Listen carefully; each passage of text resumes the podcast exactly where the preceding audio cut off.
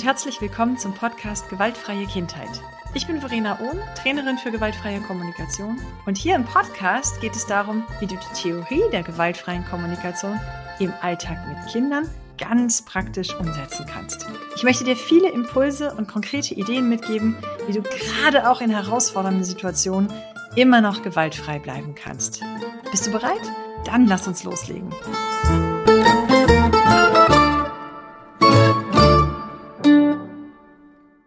So, hallo. Heute ist eine Interviewfolge und ich habe eingeladen die Ella Michel. Ich kenne die Ella wieder mal, wie bei all denen, die ich bisher im Interview hatte, über Instagram. Da ist sie unterwegs und setzt sich für bedürfnisorientiertes Leben in Kita ein und überhaupt für, kannst du gleich selber mal sagen, Ella. Ähm, ja, und warum habe ich dich eingeladen? Weil wir so ein Kennenlerngespräch hatten vor einigen Wochen. Und du hast einen Nebensatz erzählt von einer, einem Erlebnis, das du in der Kita hattest. Du arbeitest nämlich in einer Kita. Und das hat meine Ohren spitzen lassen. Und jetzt haben wir ja Mai. Und ähm, mein Monatsthema Mai ist das Thema Macht. Und deswegen möchte ich heute mit dir, Ella, über Macht in Kita sprechen und so ein bisschen Insights bekommen, wie das, ja, wie die Machtverhältnisse in Kitas so sich manifestieren, auch vielleicht unsichtbar von außen. Genau, aber ich habe, wir haben nicht vorher darüber gesprochen, welche Fragen ich stelle. Ich glaube, das ergibt sich wieder aus dem, was du. Ich hab, bin sicher, du hast einen riesen Fundus an Geschichten ähm, mal gucken, ob wir diese rausgekitzelt kriegen heute. Genau, Ella, wer bist du? Was machst du und warum tust du, was du tust? Hi. Ähm, ach, wo fange ich an? Ähm, meinen Namen hast du ja schon, äh, namentlich hast du mich ja schon vorgestellt. Ich bin ähm, Gruppenleitung einer zweigruppigen äh, Krippe in einem großen Haus, äh, sehr ländlich hier in Bayern. Ich bin 47 Jahre alt. Ich bin Mutter. Ich bin eine leidenschaftliche pädagogische Fachkraft und ich liebe meine Arbeit und stelle jeden Tag immer wieder fest, wie anstrengend das ist und wie dankbar ich bin, diesen Beruf auszuüben. Und ähm, versuche das auch auf meinem Instagram-Profil äh, zum Ausdruck zu bringen. Und mir liegt eben ähm, diese Kita-Revolution beziehungsweise in meiner Bio habe ich da die Buchstaben verdreht und habe aus einer Kita-Revolution eine Kita-Revolution gemacht. Also ja, so oh. dass die Liebe einfach, die Liebe und Empathie und Mitgefühl die Antwort auf alles ist. Und ähm, das versuche ich jeden Tag zu leben, jeden Tag nach außen zu transportieren und auch in mich hinein. Und das ist so meine große Vision Du arbeitest Vollzeit und ich arbeite. super engagiert auf Instagram, ne? Da, da passiert ganz viel. Ich sehe ganz viel von dir. Danke. Ich versuche das, weil mir das einfach einen Riesenspaß macht, diese Arbeit auf Instagram. Und ich sage ganz oft dazu, das ist ein Vollzeitjob neben einem Vollzeitjob. Das, mhm. das ist tatsächlich, für, für den einen Job bekomme ich Geld und für den anderen nicht. Oder noch nicht. Ich weiß ja nicht, wo die Reise hingeht. Äh, ich nehme mir da aber auch äh, regelmäßig so meine Auszeiten, weil eigene Grenzen zu spüren und sie zu kommunizieren und sie dann auch durchzusetzen, ist meine Macht. Das ja. ist meine Verantwortung. Ja. Sag mal, warum, warum machst du das? Also wenn ich mir so dein, ich nehme mal parallel gerade mein Handy und gucke mir dein, dein Profil an. Ja. Warum, was treibt dich an? Wie bist du dahin gekommen, dass du dich so für eine gewaltfreie Kindheit und für gleichwürdigen Umgang mit Kindern engagierst? Hm, eine gute Frage also dieses Gefühl, sich für etwas einzusetzen, das war, also dieses Bedürfnis, sich für, ich weiß nicht, ob das Gerechtigkeit ist. Da, das, das mhm. weiß ich noch nicht. Ähm, aber dieses Bedürfnis, laut zu werden bei Dingen, die, wie soll ich das benennen, ähm, nicht gut laufen, sich nicht richtig anfühlen, sich nicht, ähm, für mich nicht ähm, stimmig anfühlen. Und da etwas dazu zu sagen, das nicht einfach so stehen zu lassen. Das Gefühl, dieses Bedürfnis begleitet mich eigentlich schon seit meiner Kindheit. Hm. Und dieses Instagram-Ding, das hat, das ist zu meinem Sprachrohr gefunden, äh, also geworden. Ja. Ich habe auch während meiner Arbeit auch so viel Gewalt selber ausgeübt, Mhm. so viel Gewalt gesehen und jetzt möchte ich das einfach so aus dem Inneren, aus dem Internen sozusagen ähm, versuchen, das Ganze zu verändern. Ich spüre, dass ich mich verändere und ich möchte diese Veränderung auch im Außen erreichen. Wirksamkeit, oder? Also, Ja, das könnte das, ja, ja, ja, das ist, ich habe mir vor kurzem erst darüber Gedanken gemacht, welches, welches Bedürfnis ist es das? Ja, das ist das Bedürfnis nach Wirksamkeit, etwas bewirken zu können. Ja, absolut. Denn es ist, ich weiß, wie viel Zeit in solchen Posts steckt und ich weiß, dass wenn man Vollzeit arbeitet und du hast jetzt die letzte Zeit auch immer gesagt, du hast gerade eine anstrengende Zeit in der Kita, weil so wenig Menschen momentan da sind und du viel kompensieren musst. Ja, Und trotzdem, trotzdem postest du noch und schreibst, also es ist unglaublich viel Arbeit. Du sagst, das ist ein Vollzeitjob, du hast äh, Hund, du hast äh, Garten, du hast Haus, ja, also ja, da steckt schon ganz schön viel Leidenschaft drin, glaube ich. Und ich finde, dass, dass man das merkt. Für alle die, die jetzt hier zuhören und keinen Social Media Account haben, ähm, ist ein bisschen schwer nachzuvollziehen, aber das, ist fast täglich erscheinen neue Beiträge. Du bist in Stories aktiv, du machst Reels. Genau. Ja, ich hoffe, dass ich dir heute hier mit dem Podcast auch ein bisschen Stimme verleihen kann. Ist ja cool. Ein neues Medium, über das man so ein bisschen Reichweite kriegen kann. ja, voll Das cool. heißt, ähm, fühl dich herzlich eingeladen, hier auch ne, deine Stimme zu erheben und laut zu werden Danke. und die Themen, für die du dich einsetzen möchtest, ja auch ähm, ja, rauszutragen. Ich gebe mein Bestes, um dir da hier den Raum zu schaffen.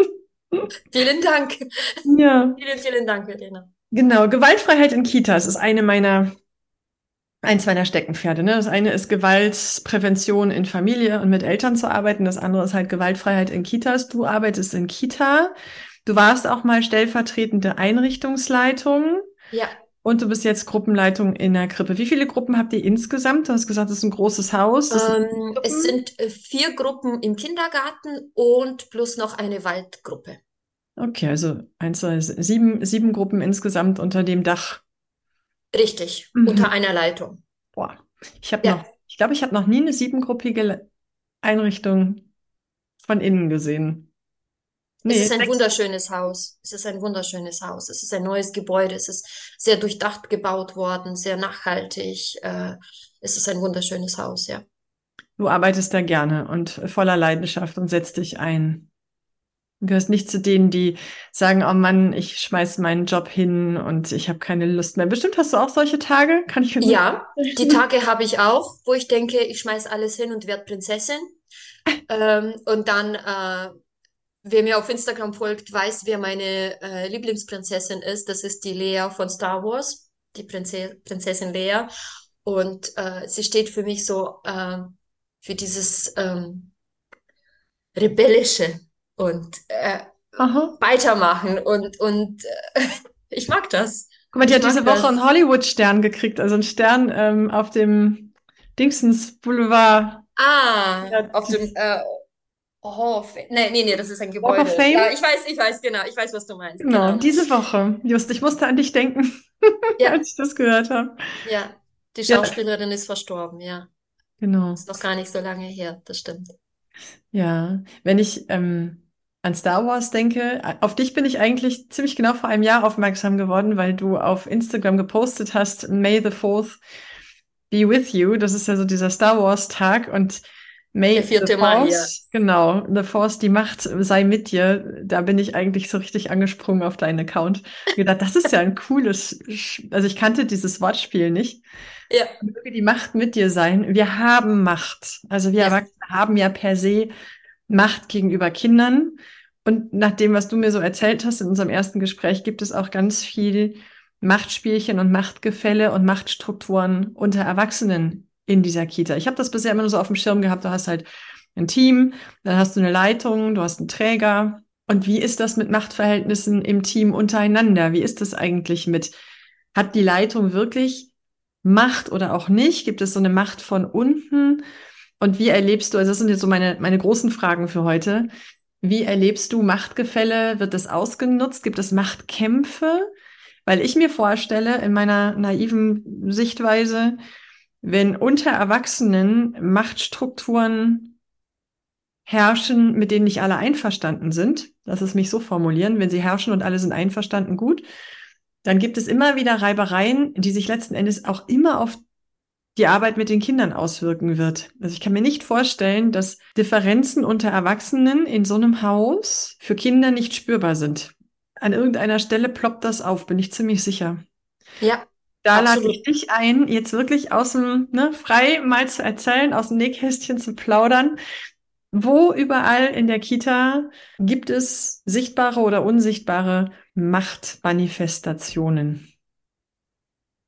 Oh, wo fange ich da an? Also ganz klar unsere Macht äh, als pädagogische Fachkräfte den Kindern gegenüber. Mhm. Wir haben Macht, auch wenn sie in unserem Sprachgebrauch sehr ähm, negativ äh, besetzt ist, so dieses Wort und dieses Feeling, was damit mit reinschwingt, mit reinspielt, mit diesem Wort. Mm, Wir haben Macht. Wir sind, also allein wir als, noch nicht einmal als pädagogische Fachkräfte, sondern einfach als erwachsene Personen haben wir Kindern gegenüber Macht. Wir sind Ja. größer. Wir sind kognitiv im besten Fall weiterentwickelt oder besser entwickelt. Unsere Gehirne sind ausgereift. Unsere Moralvorstellung ist äh, auf einer höheren Stufe als die eines Kleinkindes oder Mhm. eines äh, Schulanfängers. Genau. Ähm, wir können Dinge im Raum erreichen, die Kinder noch allein wegen ihrer Körpergröße noch nicht erreichen können. Mhm. Ja? Ähm, wir bestimmen so quasi den ganzen Tagesablauf äh, der Kinder. Ja. Wann ist Frühstück? Wann ist Mittagessen? Wann ist die Zeit zum Ausruhen? Ist es heute ge also geeignetes Wetter, um rauszugehen, oder ist es eher ähm, ein Wetter, ähm, bei dem wir drinnen bleiben äh, werden? Ich habe die Macht und die damit einhergehende Verantwortung, was die Kinder zu sich nehmen, äh, was sie anziehen, was sie ausziehen. Also ich habe praktisch über das ganze Leben eines kleinen Menschen, äh, eines Kindes, eines, eines jungen Menschen, muss ich berichtigen, nicht eines kleinen, sondern eines jungen Menschen, habe ich Macht. Ja. Und diese Verantwortung, die damit einhergeht, und da sind wir wieder bei der nächsten, bei der an, in einer anderen Science-Fiction-Geschichte, ja, ich glaube, das ist aus Star Trek. Ähm, bitte alle Star Trek-Fans mich jetzt nicht hier ähm, steinigen, wenn ich das jetzt falsch zitiere, aber mit einer großen Macht geht auch eine große Verantwortung einher. Und das, das, das, das zieht sich durchs ganze Leben mit Kindern, das ganze, auch durch das ganze Arbeitsleben, jetzt in meinem Fall mit Kindern. Dann haben wir auch noch ganz viel Kraft, ähm, ganz viel Macht als pädagogische Fachkräfte den Eltern gegenüber. Ah, Wir besitzen die Macht darüber zu entscheiden, wann die Türen in den Gruppenräumen geschlossen werden und wann sie wieder geöffnet werden. Wir haben die Macht darüber zu entscheiden, dass die Eltern, die zu spät sind, also jetzt im Podcast sieht man das ja nicht, aber ich benutze meine Finger als Gänsefüßchen, ja. Also Mhm. beim zu spät kommen haben wir die Macht darüber zu entscheiden, dass die Eltern vor der Türe warten und uns in unserer Arbeit nicht stören Ja. und warten, bis jetzt der, speziell jetzt der Morgenkreis zu Ende ist, ja. Wo haben wir noch als pädagogische Fachkräfte Macht den Eltern gegenüber? Ähm, bei der Ernährung zum Beispiel haben wir die Macht zu entscheiden und den Eltern zu kommunizieren, welche Lebensmittel hier bei uns in unserem Kontext in Ordnung sind und welche nicht. Mhm. Äh, ich denke da zum Beispiel so an sehr äh, allergenstarke Lebensmittel wie Nüsse oder so. Oder gerade in der Grippe äh, sind Nüsse auch äh, eine große Erstickungsgefahr. Ja, also ich habe die Macht, das den Eltern mitzuteilen, dass jetzt zum Beispiel Nüsse bei uns in der Gruppe während eines gemeinsamen äh, Essens äh, eher unerwünscht sind, ja, nicht Ja. erlaubt sind. Also, dass wir da bitten, darüber rücks äh, darauf Rücksicht zu nehmen. Wie wir das machen, ist dann wieder unsere Verantwortung. Also du merkst, Macht und Verantwortung, also in, in meiner Wahrnehmung, in meinem Universum gehört, gehören diese zwei Dinge absolut zusammen. Wenn du jetzt sagst, Nüsse zum Beispiel verbieten, das ist für mich äh, klassische schützende Anwendung von Macht. Aber natürlich hast du auch die Möglichkeit als Kita-Fachkraft, du machst ähm, Gesprächstermine, du kannst Gesprächstermine auch verweigern. Ja. Das ist auch eine Form von Machtausübung. Ich, ich, ha- ich kann als pädagogische Fachkraft oder als Gruppenleitung auch ähm, die Macht ähm, meiner Überzeugungen und meiner beruflichen Integrität durchsetzen. Ja, also ich habe ähm, ich, ich glaube, ich arbeite am liebsten mit konkreten Beispielen. Warte mal, ich muss. Sehr gerne. Entschuldigung, muss mich jetzt auch räuspern. Also, wenn Eltern von mir etwas erwarten, das ich bei ihrem Kind äh, anwende und durchsetze und Zum das Beispiel? aber zum Beispiel, dass ich das Kind für ein vermeintliches Fehlverhalten bestrafe Mhm. oder dem Kind eine ähm, eine Regulationshilfe, die für das Kind funktioniert und für das Kind äh, auch nötig ist, ähm, verweigere. Zum Beispiel Schnuller. Die Eltern wünschen sich zum Beispiel, dass der Schnuller bei uns im Krippenalltag nur zum Schlafen eingesetzt wird. Ich kann gut mich an diese, an diesen Wunsch äh, halten oder ich kann gut diesen Wunsch äh, den Eltern erfüllen. Und ich stelle auch gar nicht in Frage, welche, welche Gründe es für diesen Wunsch gibt oder ja, ähm, wo es schwierig wird, wo es dann in, in Konfrontation mit meinen Überzeugungen, mit der Konzeption und mit meiner beruflichen Integrität und mit meiner pädagogischen Haltung, äh, also wo es dann kollidiert, ist eben, wenn ein Kind sich nicht anders beruhigen lässt, wo Mhm. ich schon alles versucht habe, vermeintlich alles, ja, so mir, mir sind ja äh, als pädagogischer Fachkraft in diesem Kontext ja auch Grenzen gesetzt. Also Mhm. ich, alles, was mir in diesem Raum, in dieser Zeit möglich war, habe ich ausprobiert. Es funktioniert nicht. Dieser Schnuller ist die einzige Möglichkeit, dem Kind die Sicherheit zu vermitteln und das Co zu regulieren und, und das ist sein Bewältigungsmechanismus und nur das funktioniert jetzt in diesem Moment. Mhm. Und dann habe ich die Macht, ähm, mich über diesen Wunsch von den Eltern hinwegzusetzen und das dem Kind zu erfüllen. In Ja. diesem Moment ist es meine Macht, Mhm. meine Verantwortung. Und die nutze ich auch. Ja. Stimmt, da haben wir auch Macht. Mhm. Genau. Oder wenn Eltern von mir erwarten, dass ich ein Kind bestrafen würde für ein Fehlverhalten. Ja, Ja, also das ist, da habe ich auch die Macht zu sagen, nein, das Mhm. werde ich nicht tun, weil, und dann kann ich meine Argumente bringen.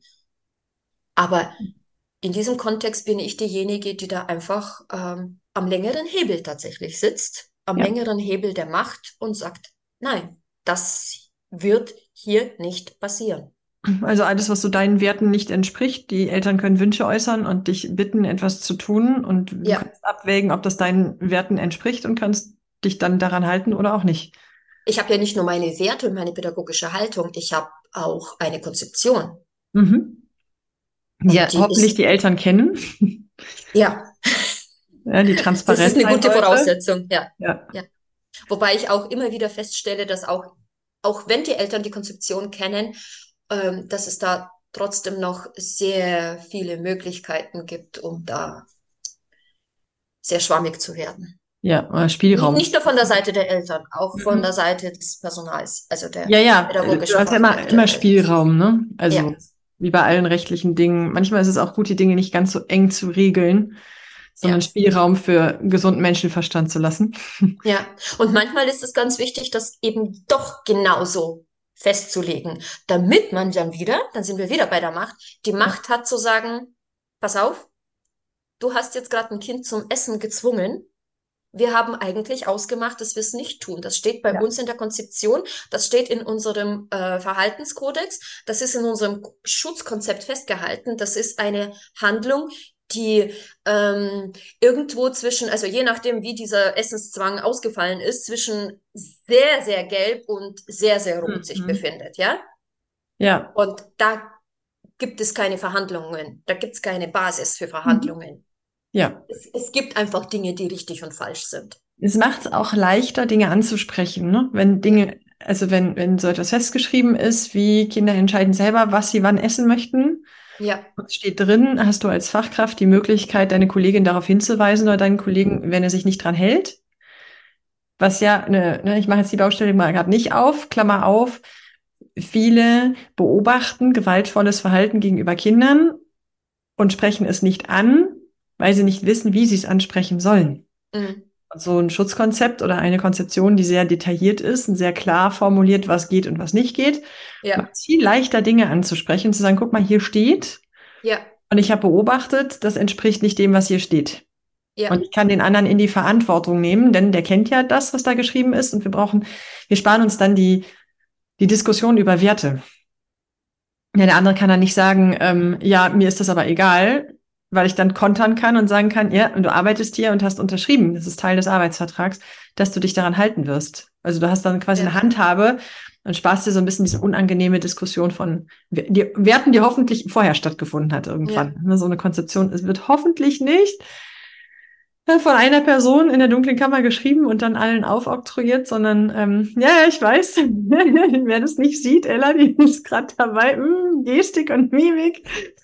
Genau, und zu sagen, wow, wird nicht immer so gelebt, ich weiß. Ich kenne aber auch viele Einrichtungen, die es genau so leben, die zum Beispiel auch sagen, wir sind jetzt gesetzlich dazu verpflichtet, eine Konzeption zu machen. Wir haben die jetzt gemacht, aber das braucht eigentlich viel mehr Zeit, die zu erstellen, weil da so viel Zunder drin steckt, weil ich nicht möchte als Leitung, dass mein Team da nicht involviert ist. Ich will es mit einbeziehen. Das dauert schon mal zwei, drei Jahre, bis so eine Konzeption im Team wirklich gemeinsam entstehen kann, weil ja. Menschen sich dann auch, ich bin Fortbildnerin, holen sich Unterstützung von außen, um bestimmte Bausteine in dieser Konzeption gemeinsam zu entwickeln, wie zum Beispiel, welche Sprache wollen wir sprechen?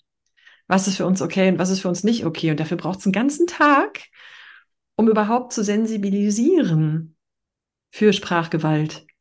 Und manchmal reicht so ein Tag nicht. Genau. Ja, je nachdem, wie vertieft, ähm, wie tief diese Glaubenssätze in der jeweiligen Kollegin und, oder Kollegin, äh, in dem jeweiligen Kollegen drin stecken, ähm, um das überhaupt erstmal zum, zum, zum Platzen zu bringen. Äh, ja. Und, und wir sind da jetzt noch nicht mal beim Reframen, ja, wir sind da noch nicht mal beim Verändern. Nee, nee. Wir sind da erst beim Bewusstmachen und beim Bewusstwerden. Ja, und beim Abholen ähm, siehst du das auch so. Ja. Das ist ja, ja. so, erstmal überhaupt herauszufinden, welche Haltung hat jeder zu dem Thema. Ja. Ja, ich mache die Klammer wieder zu. Die Beispiele, die du geschildert hast zu ähm, Macht von Fachkräften gegenüber Eltern, die ich jetzt von dir gehört habe, beziehen sich vor allem auf die Punkt, eigentlich, eigentlich ist Macht gegenüber Kindern, die du dann nicht bereit bist auszuüben, zu missbrauchen, wenn die Eltern sagen, bitte gib nicht dem Kind den Schnuller, um sich zu beruhigen, ähm, dann äh, höre ich dahinter ein, bitte nutze deine Macht, um dem Kind etwas zu verweigern. Und ja. du sagst, ich bin nicht bereit, dem Kind das zu verweigern. Also es geht um das Kind. Richtig. Bei dem Fall mit den Nüssen geht es auch um das Kind. Wie ist denn das, wenn ich mal das Kind außen vor lasse? Ich kann mir vorstellen, dass es noch viele andere Situationen gibt, wo ihr Fachkräfte Macht über Eltern habt oder gegenüber Eltern habt, die ihr gebrauchen oder missbrauchen könnt. Das Beispiel, das ich eben eingeworfen hatte, du kannst entscheiden, ob du gerade bereit bist, ein Tür- und Angelgespräch zu führen oder nicht. Du kannst ähm, sagen, ob du bereit bist, einen Termin zu vereinbaren und wann du den vereinbarst. Ja, ja. Du kannst auch, ähm, ich habe in den Fortbildungen, die ich hatte, manchmal so Fälle oder regelmäßig in jeder Kita gibt es das, glaube ich, dass es so ein, zwei Kinder gibt, die regelmäßig nach der Schließungszeit morgens gebracht werden. Und ihr habt die Möglichkeit, ähm, das Kind trotzdem reinzulassen. Ja. Auch wenn es ne, 9 Uhr ist Schließungszeit, wir wollen alle zusammen frühstücken, dann ist Morgenkreis. Ähm, und ich hatte solche Fälle, wo das Team abgewägt hat. Bei manchen Eltern sagen sie, nee, nach 9 Uhr bleibt das Kind draußen. Dann müssen die Eltern, wenn die morgens nicht aus dem Quark kommen, halt die Konsequenzen tragen und das Kind mit nach Hause nehmen, denn wir haben eine Regel, die heißt 9 Uhr. Und bei anderen Kindern sagen die Eltern, oh, äh, sagen die Fachkräfte, auch wenn dieses Kind später gebracht wird, dieses Kind möchten wir unbedingt auf jeden Fall tagsüber betreuen, weil wir nicht möchten, dass es den ganzen Tag zu Hause ist, weil wir glauben, dass es zu Hause nicht gut aufgehoben ist. Ja, auch da habt ihr die Macht. Ihr habt die Macht zu entscheiden, ob ihr eine Regel durchsetzt oder ob ihr da durchlässig seid, oder? Und ich kenne das. Wir zeigen den Eltern jetzt mal, wo der Haken hängt. Wenn die Eltern morgens nicht aus dem Quark kommen, dann lernen durch Schmerzen könntet ihr nutzen, oder? Ähm, Ich glaube, Ich also wenn wir hier von, von, von uns, von ihr sprechen, äh, meinen wir das jetzt beide total allgemein und Aha. wir machen jetzt auch nicht die Baustelle auf, ob das, äh, ob das sehr gewaltfrei und ob das so sehr verbindend ist oder nicht, diese ganzen Regelungen, ja? Also, sondern Aha. ja, aber die hätten wir tatsächlich, ja. Pädagogische Fachkräfte, Teams haben die Macht zu entscheiden, äh, führen wir jetzt ähm, diese Regel ein oder führen wir sie nicht ein, jetzt erstmal. Und dann hat die jeweilige pädagogische Fachkraft die Macht zu entscheiden, für wen brech, breche ich jetzt diese Regel und für wen nicht. Ja. Wie flexibel halte ich das mit den Regeln? So, über die Sinnhaftigkeit von diesem, also jetzt gerade von diesem Beispiel von dir. Da, also diese Baustelle öffnen wir jetzt nicht.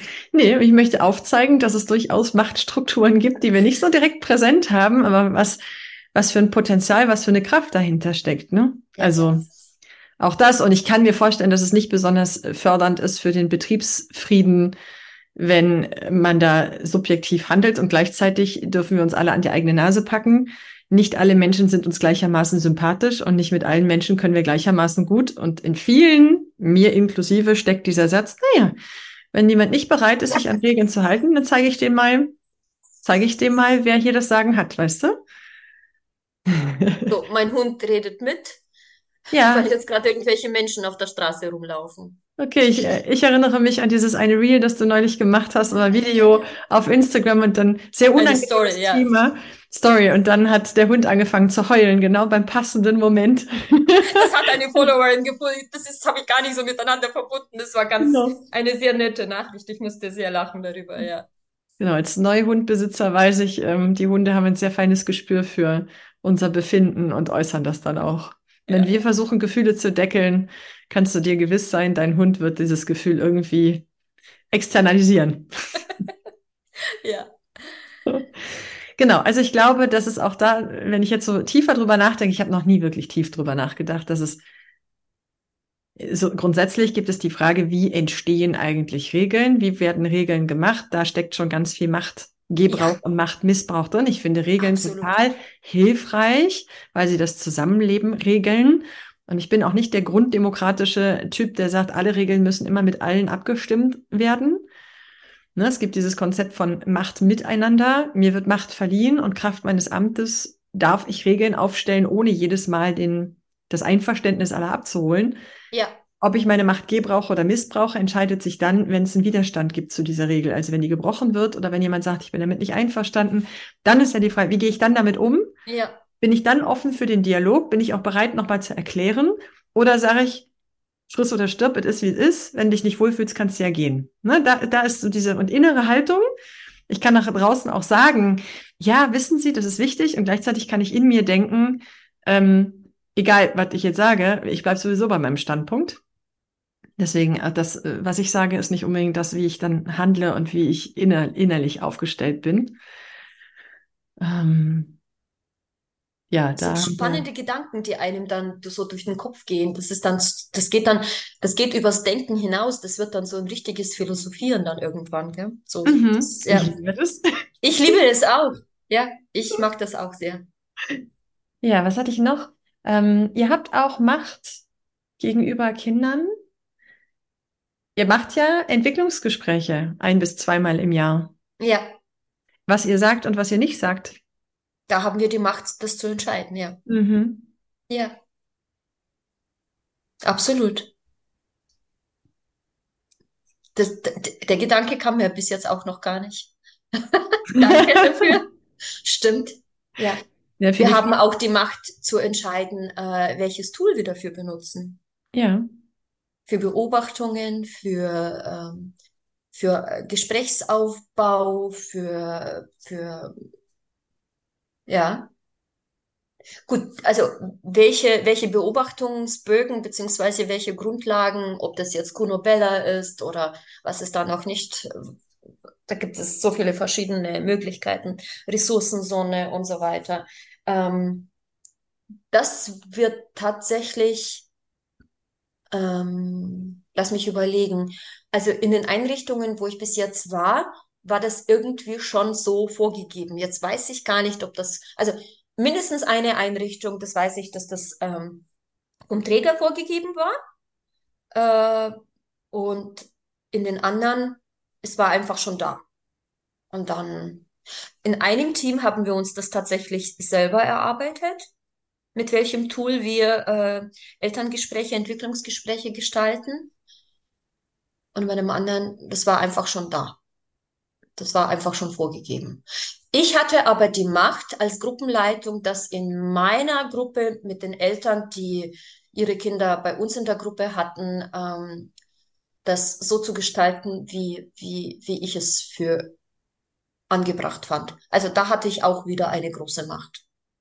Ja, du, ich als Eltern habe ja gar keine Ahnung, welche Möglichkeiten es gibt. Und ich als Eltern habe auch überhaupt gar keine Idee, inwiefern sich das eine von dem anderen unterscheidet.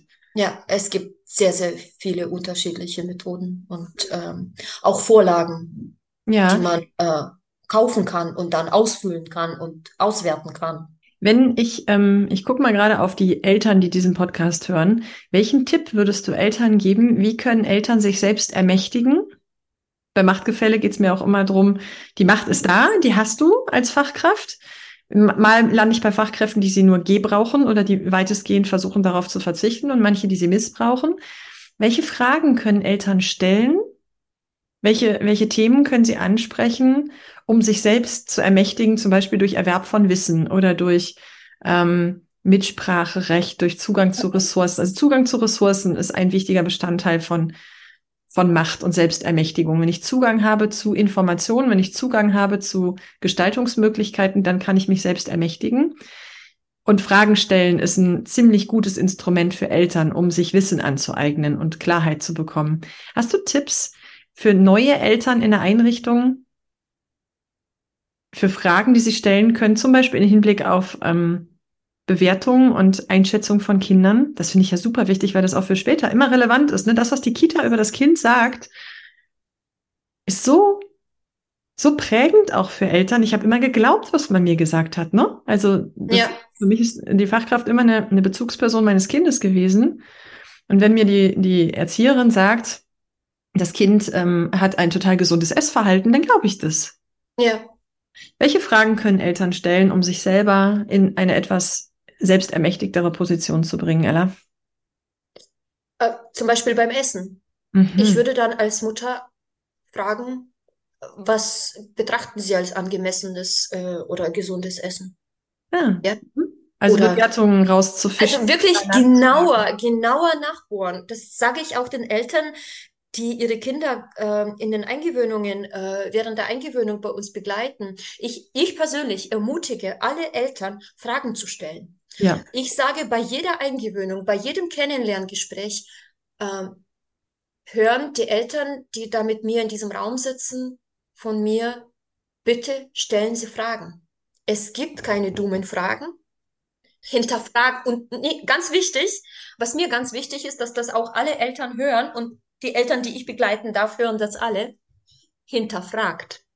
Hinterfragt alles, was ihr seht. Auch wenn das nicht euer eigenes Kind betrifft, betrifft. Ah. Hinterfragt alles. Habt keine Angst dadurch, unbequem zu werden oder anstrengend zu werden. Hinterfragt alles. Mhm. Warum passiert das jetzt? Warum sitzen jetzt nicht alle Kinder im Morgenkreis? Warum darf dieses Kind da immer noch auf dem Klettergerüst äh, springen? Warum, ähm, warum äh, darf dieses Kind jetzt auf deinem Schoß sitzen und das andere wird abgewiesen? Alles, hinterfragt alles. Okay, wow. Mhm. Ähm, was Beobachtungen und ähm, Entwicklungsgespräche betrifft, fragt als Eltern nach diesen Bögen, die von einer Fachkraft ausgefüllt worden sind. Und dann werdet ihr eine Antwort bekommen und dann könnt ihr schon ein sehr gutes Gefühl dafür bekommen. Okay, das heißt, wenn, wenn mir zum Beispiel der Zugang zu diesem Bogen verweigert wird, alle haben ein, ein Recht darauf, den Bogen ihres eigenen Kindes zu sehen, ist das so? Das Recht ist dir jetzt, würde ich sagen, als, als Elternteil äh, einfach gegeben. Es gibt Okay. Träger, die das verweigern. Es gibt Träger, die das auch an ihre pädagogischen Fachkräfte auch so kommunizieren, dass diese ausgefüllten Bögen nicht an die Eltern weitergegeben werden. Mhm. Okay. Also diese Macht hatten Ja. Träger auch. Ja. Ähm, Ja. Was haben die Eltern noch für Möglichkeiten? Schaut euch die Bildungsbücher, die Portfolios von Kindern an. Nimmt sie in die Hand. Ihr habt, ihr dürft eigentlich, dürft ihr da einen freien Zugang äh, dazu verlangen. Also das ist, äh, die Bücher sind nicht unter Verschluss. Okay. Sie dürfen eingesehen werden.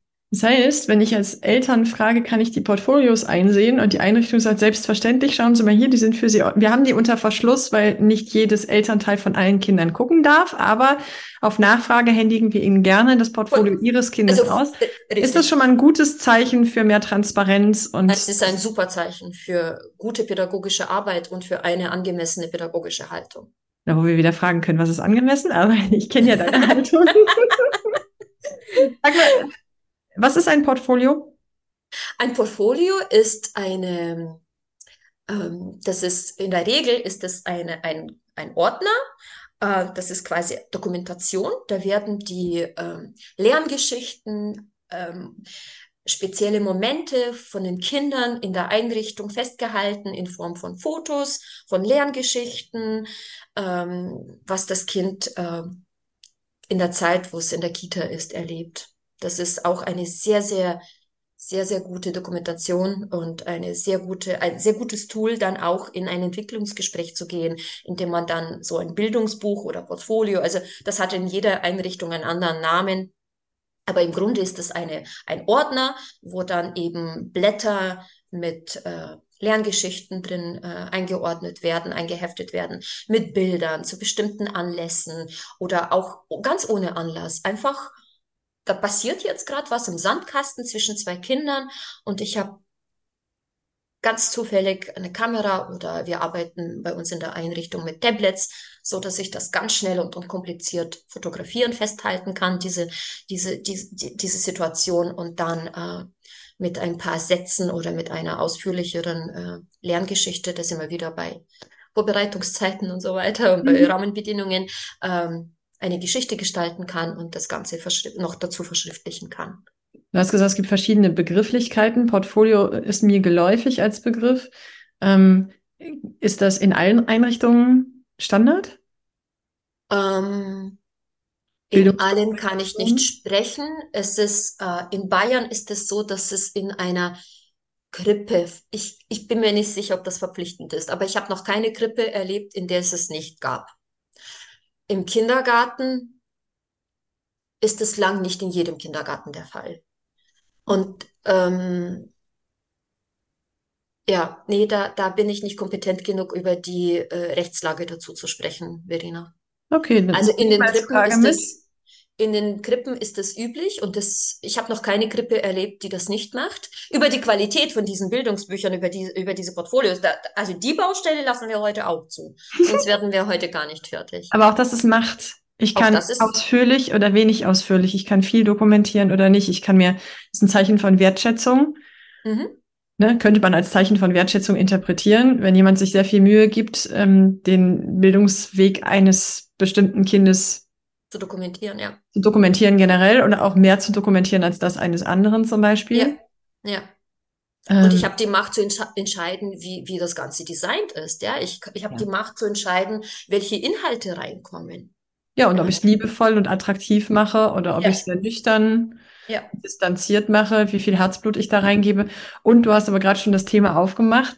Ähm, auch da wieder, liebe Eltern, wir haben diesen, diesen, dieses Buzzword, das so wahr ist, diesen Fachkräftemangel in Kitas und Portfolioarbeit ist Schreibtischarbeit.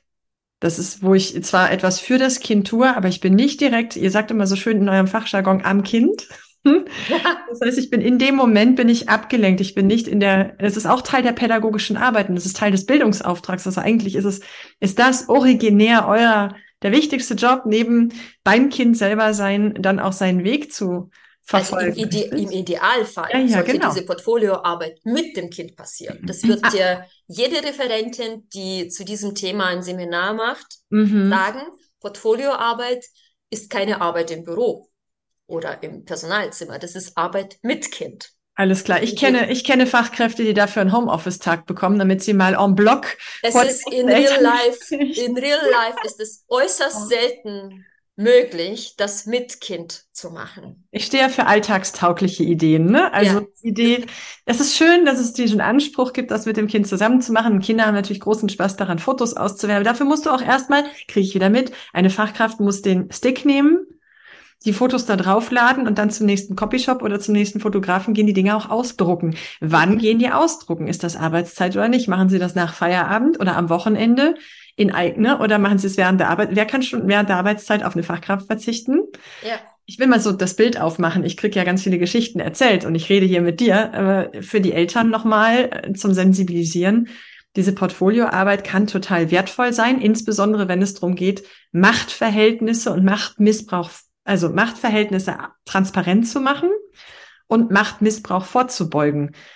Wenn die Fachkräfte keine Zeit bekommen und keine Zeit haben, ein gutes Portfolio zu erstellen, dann haben die Eltern weniger Einblick in den Alltag ihres Kindes in Kita. Also müssten eigentlich alle Eltern, ich versuche mal so einen, ne, den Ja. Faden, der in meinem Kopf gesponnen ist gerade, alle Eltern haben ein immenses Interesse daran, dass ihr in der Kita in die Lage versetzt seid, diese wertvolle Arbeit zu leisten.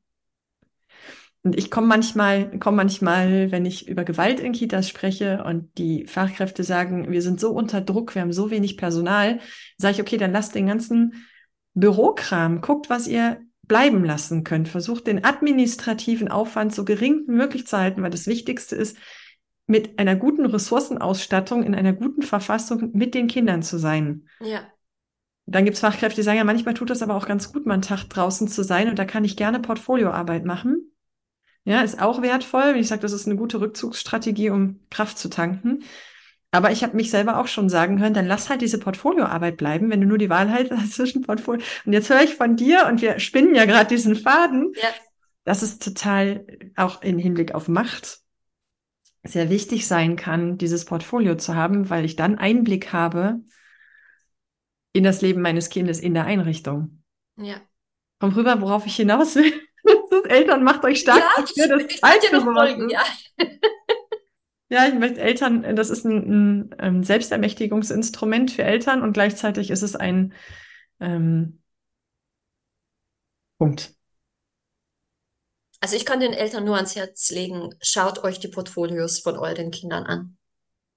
Fragt danach. Genau, das nehme ich mal mit. Und wenn ihr sag, gesagt bekommt, ähm, nein, ihr dürft nicht in das Portfolio gucken, dann fragt, warum nicht.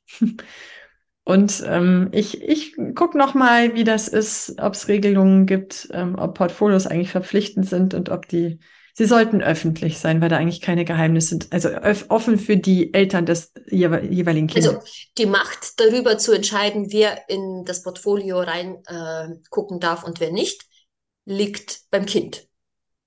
Das Kind, also guck das. Kind hat die Macht zu entscheiden, darf ich jetzt da in das Buch reinschauen oder nicht.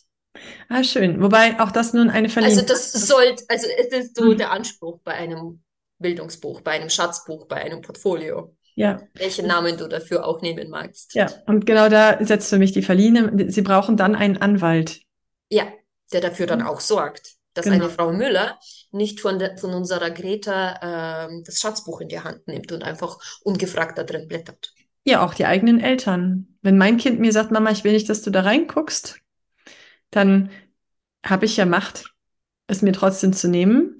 Sehr cool ist es, wenn dann eine Fachkraft kommt und sagt, nein, ich bin mit dir auf Augenhöhe. Ja, Ich habe die Macht, dir den Zugang zu verwehren, wenn dein Kind Ja. Nein sagt. Also da haben wir ein Dreieck.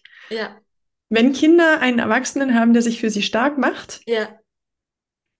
dann, ähm, ich finde immer den, den Abschluss meiner Sätze nicht. Das kann sich jeder selber ausdenken, was als nächstes kommt. Ich würde sagen, dass, dass es für Kinder super ist, wenn es jemanden gibt, der ihr Anwalt sein kann und Ja, ihm seine Macht leiht oder seine Macht unterstützt. ja. Ich habe schon meine Macht genutzt ähm, äh, im Badezimmer. Es war ein Eingewöhnungselternteil da und ähm, ich habe äh, diesem Elternteil den Zugang äh, zum Bad, wo gerade ein anderes Kind gewickelt wurde, verwehrt. Mhm. Ich habe das sehr wertschätzend und höflich gemacht und ich habe erklärt auch warum. Mhm. Aber dieses Elternteil durfte dann das Badezimmer, solange dort ein Kind von mir gewickelt wurde, nicht betreten. Nicht das eigene Kind, ne, sondern ein anderes Kind. Das andere Kind, genau, nicht das eigene ja. Kind. Mhm. Ja. Also. Ja.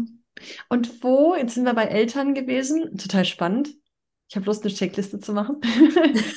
ähm, wo, wo herrschen Machtverhältnisse ähm, im Team untereinander?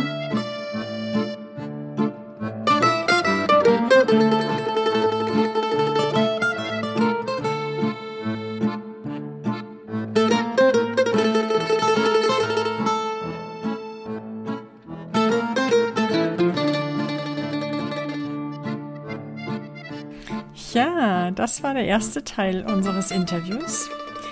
Der zweite kommt in der nächsten Episode. Bis dahin, tschüss.